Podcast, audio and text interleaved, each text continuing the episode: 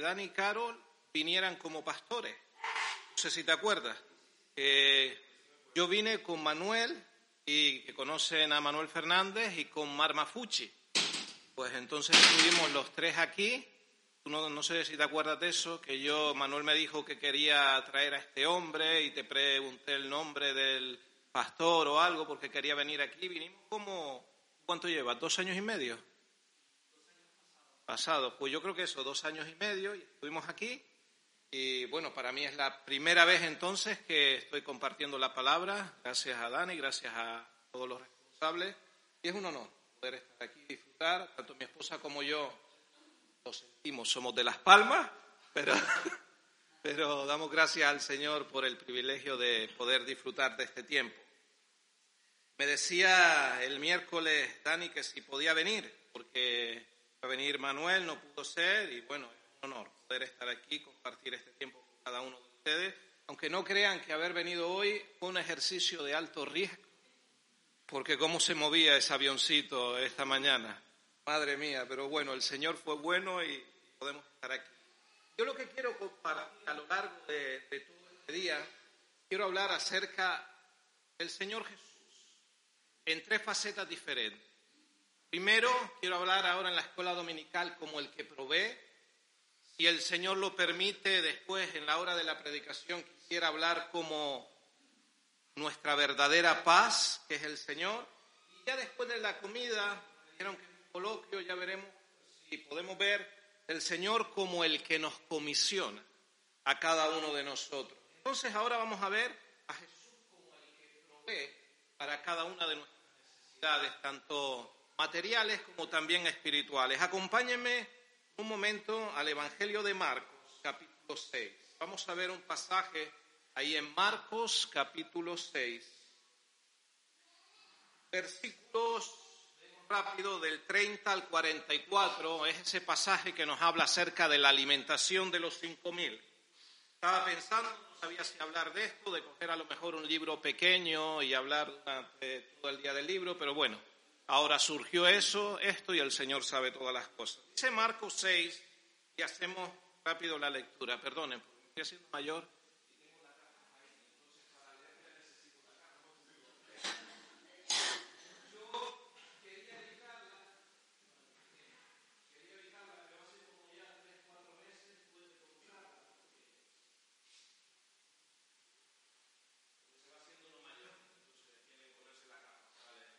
mayor Marcos capítulo 6, a partir del verso 30. Entonces los apóstoles se juntaron con Jesús y le contaron todo lo que habían hecho y lo que habían enseñado. Él les dijo, venid vosotros aparte a un lugar desierto y descansad un poco, porque eran muchos los que iban y venían, de manera que ni aún tenían tiempo para comer. Y se fueron solos en una barca a un lugar desierto.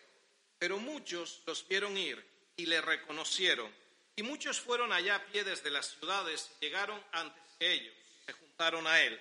Y salió Jesús y vio una gran multitud y tuvo compasión de ellos, porque eran como ovejas que no tenían pastor, y comenzó a enseñarles muchas cosas. Cuando ya era muy avanzada la hora, sus discípulos se acercaron a él diciendo, el lugar es desierto y la hora ya muy avanzada. Despídelos para que vayan a los campos y aldeas de alrededor y compren pan, pues no tienen que comer. Respondiendo él les dijo, dadles vosotros de comer. Ellos le dijeron, que vayamos y compremos pan por doscientos denarios y les demos de comer. Él les dijo, ¿cuántos panes tenéis? Id y vedlo. Y al saberlo dijeron, cinco y dos peces. Y les mandó que hiciesen recostar a todos por grupos sobre la hierba verde. Y se recostaron por grupos, de ciento en ciento y de cincuenta en cincuenta. Entonces tomó los cinco panes y los dos peces, y levantando los ojos al cielo, bendijo y partió los panes y dio a sus discípulos para que los pusiesen delante. Y repartió los dos peces entre todos. Y comieron todos y se saciaron, y recogieron de los pedazos doce cestas llenas, y de lo que sobró de los peces. Y los que comieron eran cinco mil hombres. Amén. La palabra del Señor. Déjame preguntarte para comenzar. ¿Cómo te gustaría que te recordara el día que que partir de Imagínate que tú el Señor te llama hoy a su presencia.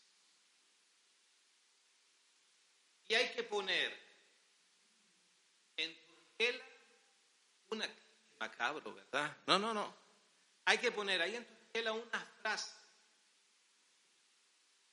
que a ti te gustaría como te recordara. ¿Ya no? Saben que a lo largo de la historia han habido epitafios famosos.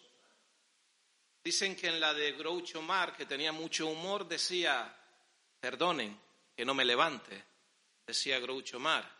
Había uno, déjenme meterme un poquito con las suegras, había uno de una suegra que decía, aquí descansa, vamos a poner un nombre, Pepita Hernández. Nadie se llama Pepita Hernández, ¿verdad? ¿No? Pues si no va a decir, no, nadie. Decía, aquí descansa Pepita Hernández y ahora en casa descansamos todos, decía ese epitafio. Pero imagínate ahora no que tú pones el epitafio, sino que los que te conocen ponen ese epitafio, familiares.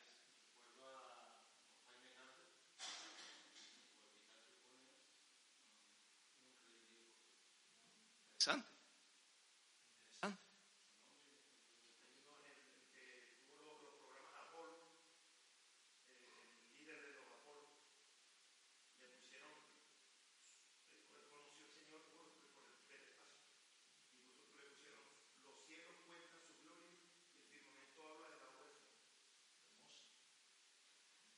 Y ahora vamos a pensar en el nuestro. ¿Qué te gustaría a ti? Familiares, de lo que realmente ha sido tu vida durante todos estos años. Miren, al Señor lo recordamos como alguien que fue capaz de dejar una huella imborrable en nuestra vida. ¿Qué huella queremos nosotros dejar? Hay un dicho que dice, la única manera de dejar una huella en la vida poner la vida en cada huella. La, la única manera de dejar una huella en la vida es poner la vida en cada huella, es entregarlo absolutamente todo. La idea es cuando estás con la familia, entregarlo absolutamente todo. Si tienes que compartir la palabra del Señor como si fuera la última vez, si tienes que hacer cualquier cosa como si te fuera la vida en ello, porque es que al fin y al cabo la vida nos puede ir en ello. ¿O alguno de los que estamos aquí tiene seguridad que va a llegar a esta noche? Todos pensamos, si el Señor lo permite, que vamos a llegar a, este, a esta noche, a mañana, dentro de una semana y a lo mejor unos años, pero no sabemos. La idea es qué vamos a hacer nosotros con nuestra vida. Miren, en este milagro que acabamos de ver del Señor Jesús, quiero basarme principalmente en el versículo 34. Me gustaría rápidamente desarrollar tres puntos de este versículo 34. Dice el verso 34. Y salió Jesús y vio una gran multitud y tuvo compasión de ellos porque eran como ovejas que no tenían pastor. Y comenzó a enseñarles muchas cosas. dice ahí en primer lugar que el Señor qué? Primero, ¿qué nos dice? Vio. En segundo lugar nos dice el pasaje. ¿Qué, qué nos dice en segundo lugar? Tuvo compasión. ¿Eso qué sería? Sintió. Y en tercer lugar dice al final, y comenzó a enseñarle. ¿Qué significa eso? Actuó. Él vio, él sintió y él actuó. ¿Qué podemos aprender nosotros de esto ¿Cuánto necesitamos cada día que Dios renueve ¿Cuánto necesitamos cada día no solo ver, sino también sentir compasión por las personas y sus necesidades? Pero no se debe quedar ahí. No solo es ver, no solo es sentir. ¿Qué hace falta también? Actuar. Porque si no se actúa, necesidad de visión, necesidad de compasión y necesidad de ser práctico de actuar. Alguien dijo que tus obras hablan tan alto que no me dejan escuchar tus palabras. ¿Cómo está hablando nuestra vida? Realmente nosotros estamos pasando por este mundo. Estamos dejando una huella. Estamos viviendo de tal manera que el Señor se sienta realmente agradado. Vemos en primer lugar al Señor viendo. Dice ahí en Marcos 6:34, dice, y salió Jesús y vio una gran multitud. El Señor veía una multitud hambrienta, necesitada, dice su palabra, como ovejas que no tenían pastor. Pero ¿saben qué? Los discípulos no lo veían de la misma manera. Miren lo que dicen los, los discípulos en los versículos 30, 35 y 36. Dice el 35, yo uso la Reina Valera del 60, no sé si alguna otra versión diferente. Dice 35 y 36, dice, cuando ya era muy avanzada la hora, sus discípulos se acercaron a él diciendo, el lugar es desierto y la hora ya muy avanzada. ¿Cuál es la primera palabra en el versículo 36? ¿Qué dice? ¿Eh? Déjalos. La reina Valera dice, despídelos, Señor. Interesante. Jesús veía una multitud hambrienta, necesitada, como ovejas que no tienen pastor.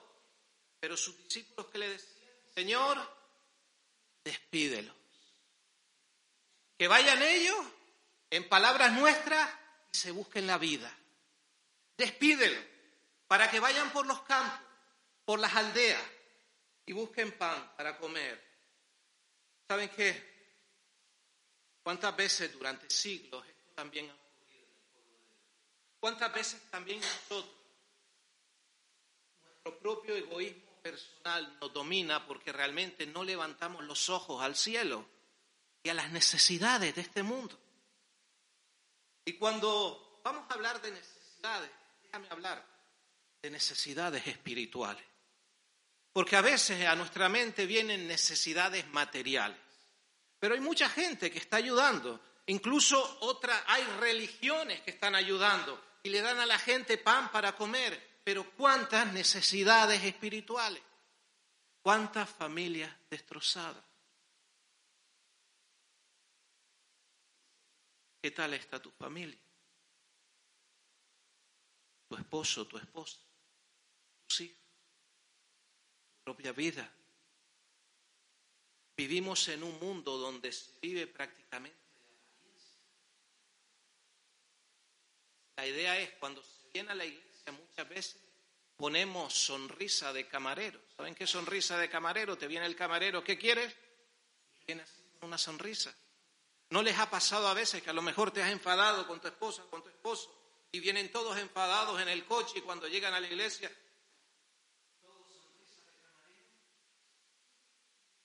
¿Cuántas necesidades espirituales? O si alguna vez te das un paseo por un cementerio, ¿cuántos habrán perdido sin conocer al Señor? ¿Dónde van a pasar su eternidad? Sabemos dónde. Si no han conocido al Señor, dímelo tú. ¿Dónde? ¿Dónde? en el infierno.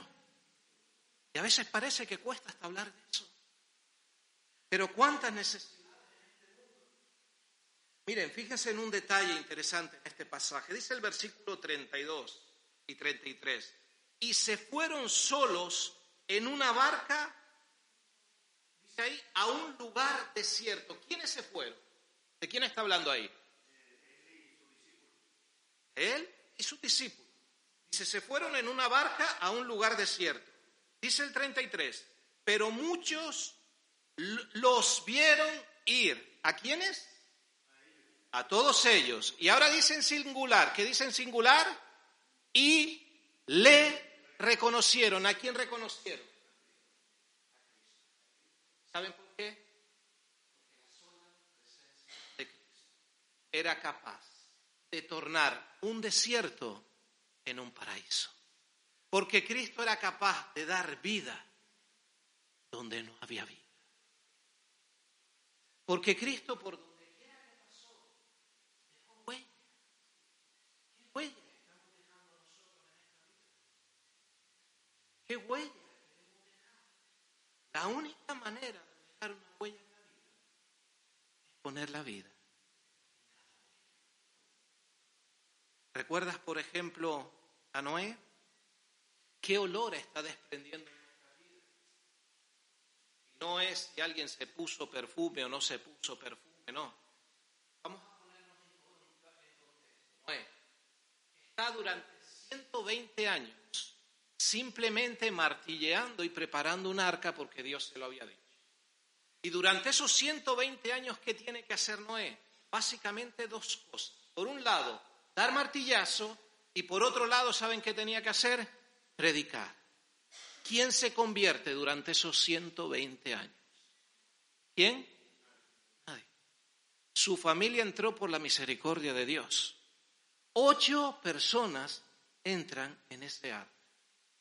Vamos a poner el otro ejemplo. Seguramente en la campaña evangelística más grande de la historia, ¿cuál fue? Que, encontramos en la Biblia. una persona se convierte todo el mundo. ¿Quién? ¿Perdón?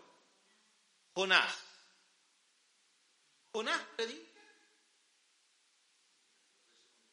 Hasta los animales, dice. que se. Bueno, no que se arrepintieron. Hasta los animales. Dice ahí en el libro de Jonás, 120 mil que no sabían distinguir su mano derecha de su mano izquierda. ¿A quién está haciendo referencia ahí? Niños. Había 120 mil niños. Imagínense que ahí en Nínive podría haber, hay gente que dice 600, 800, un millón de personas. ¿Saben cuál es la diferencia entre Jonás? Vayan al libro de Hebreos capítulo 11. Busquen a Jonás entre los héroes de la fe no está. Busquen a Noé. Ahí está Noé. Y el mayor éxito, vamos a suponer, ahora piden, una iglesia pide dos currículos. Uno es Noé y otro es Jonás. ¿Cuál sería el candidato ideal? Jonás predica y hasta los animales. Jonás es el hombre. Noé pone en su currículum 120 años predicando convirtió, pero está entre los héroes de la fe de Hebreos capítulo. Porque fue fiel, porque fue obediente, porque le creyó a Dios. Eso es lo que marca la diferencia. Miren lo que dice en el capítulo, cuando él sale del arca, cuando está casi 13 meses en el arca. Génesis capítulo 8, a partir del verso 18. Dice, entonces, Génesis 8, 18, salió Noé y sus hijos, su mujer y las mujeres de sus hijos con él, todos los animales y todo reptil y toda ave, todo lo que se mueve sobre la tierra según sus especies salieron del arca. Miren lo que hace Noé, lo primero que hace, verso 20. Y edificó Noé un altar a Jehová y tomó de todo animal limpio y de toda ave limpia y ofreció holocausto en el altar. Y dice ahora el 21, la primera frase, y persiguió Jehová, ¿qué? Olor A mí me gusta imaginarme las Yo me imagino cuando no está haciendo este sacrificio, dice ahí, y persiguió Jehová olor gato. Es como que el Señor hace algo así como, wow, me gusta, me gusta. Piensa comida favorita. ¿Cuál sería tu comida favorita? Yo recuerdo, por ejemplo, esos calderos que hacían las abuelas. ¿Quién no recuerda de las abuelas? Comidas de caldero. Que yo no sé por qué, pero la historia es, si tú abrías la tapa del caldero, hacías así y parece que iba unido. Poder cerrar los ojos. No sé si se ha fijado, Piensa en tu comida favorita. ¿Podrá el Señor decir lo mismo de cada una de nuestras vidas? Si Él ahora hace así y huele en nuestra vida, ¿qué hay en nosotros? No quiero que nadie me responda. Eso es algo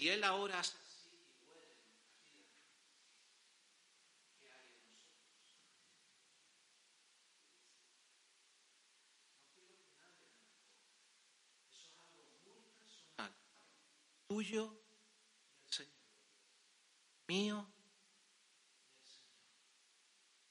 Ahí dice, cuando Noé ofrece el Señor dolor. La idea es, me gusta que hombre haciendo. Podrá decir el Señor Me gusta cómo está pensando.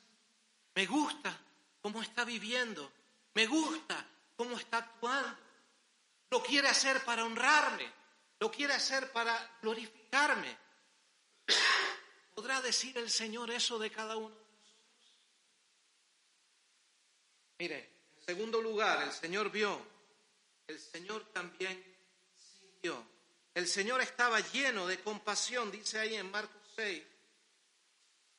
Marcos 6, dice el verso 34, salió Jesús y una gran multitud y tuvo compasión de ellos porque eran como ovejas que no tienen pastor. ¿Saben lo que significa literalmente? la palabra compasión. Compasión significa sufriendo con o sufriendo. Y el Señor realmente sufría con las multitudes y sufría por por las personas. Él es, como nos dice Isaías 53, el varón de dolores, experimentado en quebrantos, en pruebas. Miren, el Señor Jesús jamás ante quienes necesitaban su ayuda.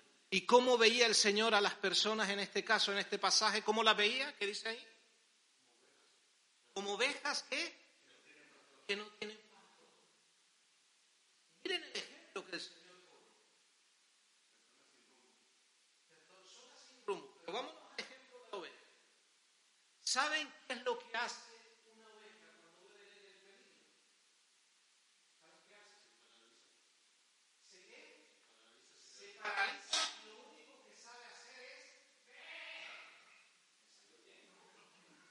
es lo único que sabe hacer. No sabe hacer otra cosa. Se paraliza. Y hace, eh. El Señor veía a esta gente como ovejas que no tienen pastor. Lo ve así. Van sin rumbo, de un lado al otro. Su vida no tiene sentido. Sus vidas no tienen propósito. es, si nosotros hemos conocido al Señor, hay mundo fuera. ¿Sabes cómo vive? Como oveja. Miremos nuestra sociedad. Los que tenemos niños en edad escolar, miremos los colegios. ¿Quién puede decirle a este mundo cómo se tiene que vivir? ¿Un cristiano o un político? ¿Un cristiano o la sociedad que no conoce a Dios? Un cristiano y pon tú la segunda parte. ¿Para qué Dios nos ha puesto a sal en un mundo en un mundo que oscuras. ¿Sabes? veces nosotros necesitamos ser zarandeados por Dios. Que nos mueva. Que podamos ser enfrentados contra su palabra. Para que nos paremos por un momento y pensemos cómo estamos viviendo. Cómo estamos actuando. El Señor veía a estas multitudes como ovejas que no tienen pastor. Pero ¿qué era lo que decían sus discípulos? Señor, despídelos. Que se vayan por los campos aldeas de alrededor. Pero miren, aunque ellos dicen que se vayan por los campos y aldeas de alrededor, ahora vemos como el Señor lanza el reto sobre cada uno de ellos. Lanzó ese reto hace dos mil años y es el mismo reto para nosotros. Dice el verso 37. Respondiendo él les dijo, ¿qué les dice el Señor? ¿Cómo? Dadles vosotros ¿Qué decían los discípulos? Señor, despídelos para que vayan por los campos y aldea. El Señor le dice, no, esa es vuestra responsabilidad. Y ese es el reto para cada uno de nosotros. El mundo que no tiene a Dios está hambriento, está necesitado tienen hambre, las familias están destrozadas. ¿Qué se está enseñando a nuestros niños en los colegios, en los institutos, en las universidades? ¿Cómo están los políticos? ¿Cómo está la sociedad? Ahora la pregunta es, ¿dónde está la voz de la iglesia? Cuando hablo de iglesia no hablo de un local, hablo de mí y hablo de ti, hablo de cada uno de nosotros. Y el Señor nos sigue retando hoy como retó a los discípulos hace dos mil años. Dadles vosotros comer. En un mundo que en un mundo que está necesitado. Vimos al Señor como veía, como sentía, y ahora vamos a ver también cómo el Señor actuó. Acompáñeme por un momento al pasaje paralelo en Juan capítulo 6, que nos habla también acerca de este milagro. Y Juan nos da algún detalle que no encontramos ahí en Marcos. Juan capítulo 6. Dice el versículo 5. Está toda la multitud ahí, dice en el 5. Cuando alzó Jesús los ojos, Juan 6, y vio que había venido a él gran multitud, dijo a Felipe. ¿Qué le dice el Señor?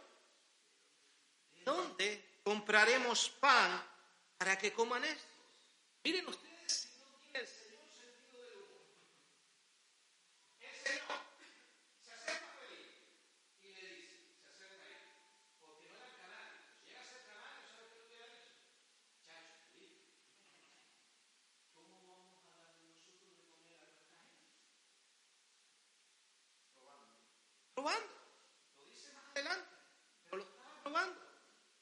Porque miren lo que dicen los versículos siguientes, verso 6. Pero esto decía para probarle, porque él sabía lo que había de hacer. Felipe le respondió, Felipe se hace. Tienes al Señor ahí y el chavalito, Felipe se hace el importante.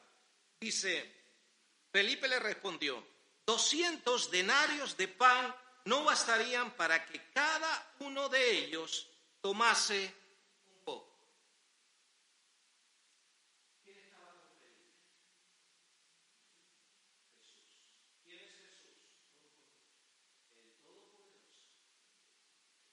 Dios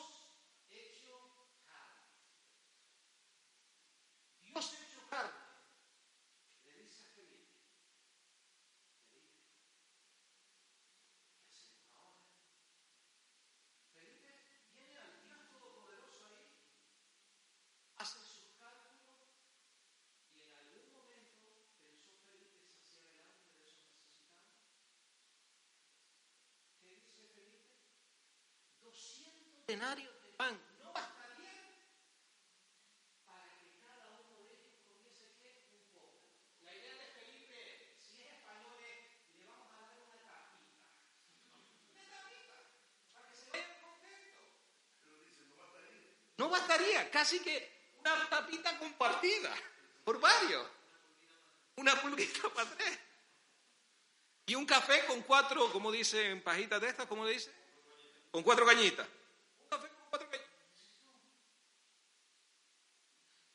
Miren, dice ahora, sigue diciendo, versículo 8, ahora hay otro discípulo que tiene una idea un poco diferente, verso 8 de Juan 6. Uno de sus discípulos, Andrés, hermano de Simón Pedro, le dijo, aquí hay un muchacho que tiene cinco panes de cebada y dos pececillos. ¿Saben qué? Es como que Andrés dice, oye, aquí está el Dios Todopoderoso. Ahí hay tiene un muchacho que tiene cinco panes y dos pececillos.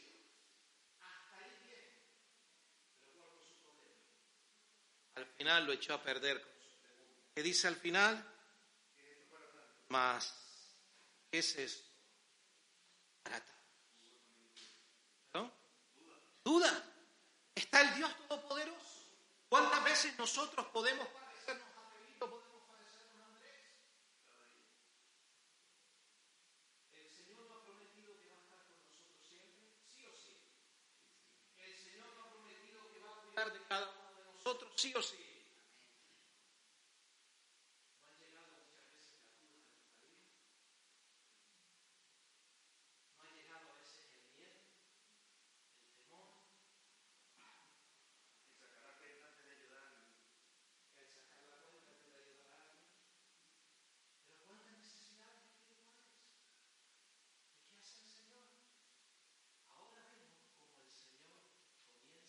actuar.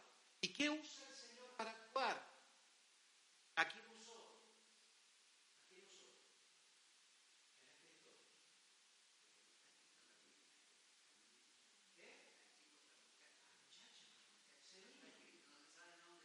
Es interesante.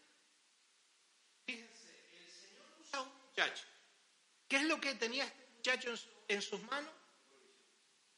Seguramente su comida, la de su familia.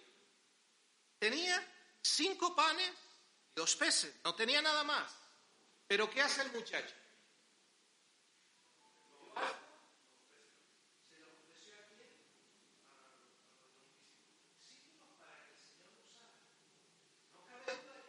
manifestó aquella tarde fue el poder de Dios.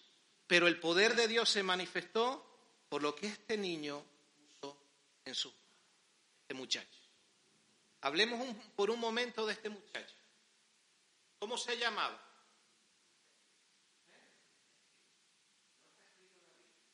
¿Quiénes eran sus padres? ¿De qué región venían?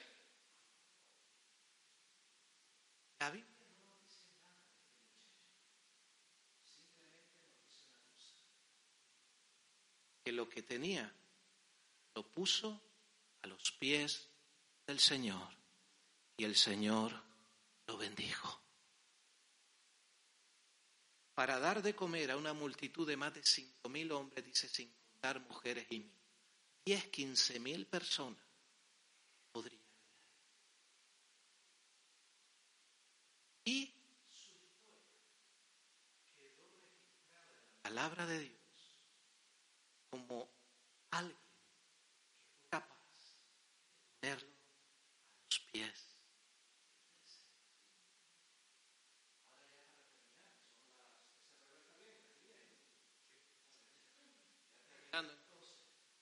Parece que aquí en Tenerife el tiempo se va más rápido. La idea es qué vamos a hacer nosotros ahora. ¿Qué vas a hacer tú? ¿Qué voy a hacer? ¿Qué tienes tú en tus manos? ¿Qué puedes hacer por el Señor? En medio de una multitud tan grande que no conoce al Señor. Déjame terminar con esto. Se cuenta que estaban en una iglesia grande, de estas que tenían un pasillo de estos largos, largos, largos. Y llegó el momento que a ningún miembro de la iglesia le gusta. ¿Cuál es el momento que menos le gusta a los miembros de la iglesia? La ofrenda, ¿cómo lo sabe? Y, era el momento de pasar la ofrenda. La ofrenda la pasaban en un plato de esos grande y pasaban la ofrenda. Y atrás del todo había sentado un niño pequeño, de unos cinco o seis años, que era muy pobre, muy pobre, muy, muy pobre, pero tenía un amor por el Señor tremendo y quería ofrendar algo, pero no podía. Entonces están pasando en ese plato la ofrenda, pasan por donde está el niño atrás del todo, él no puede poner nada, siguen, siguen, y la ofrenda la ponen aquí. Y cuando la ponen ahí, el niño viene corriendo desde atrás, cinco añitos, viene corriendo.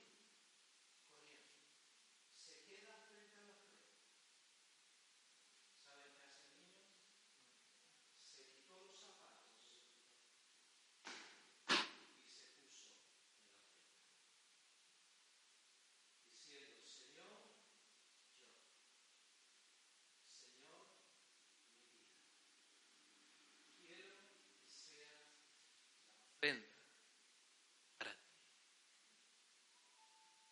Hoy ¿qué le vas a dar tú al Señor? ¿Sabes? Dios no necesita tu dinero. Dios no necesita tus habilidades.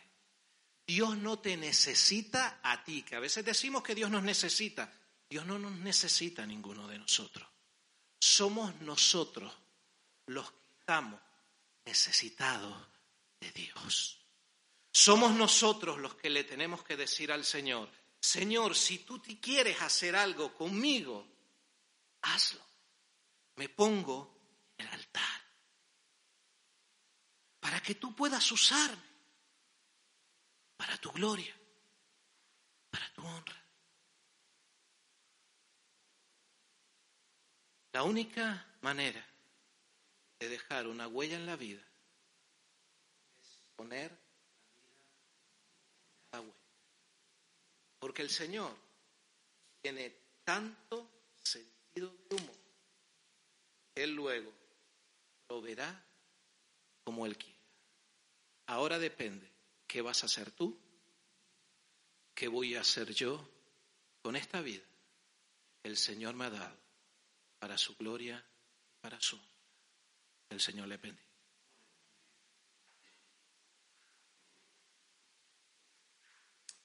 Gracias Bruno por esta palabra y este reto. Y vamos a tener un descanso ahora, pero antes yo voy a pedir a Omar, ¿quieres orar para finalizar?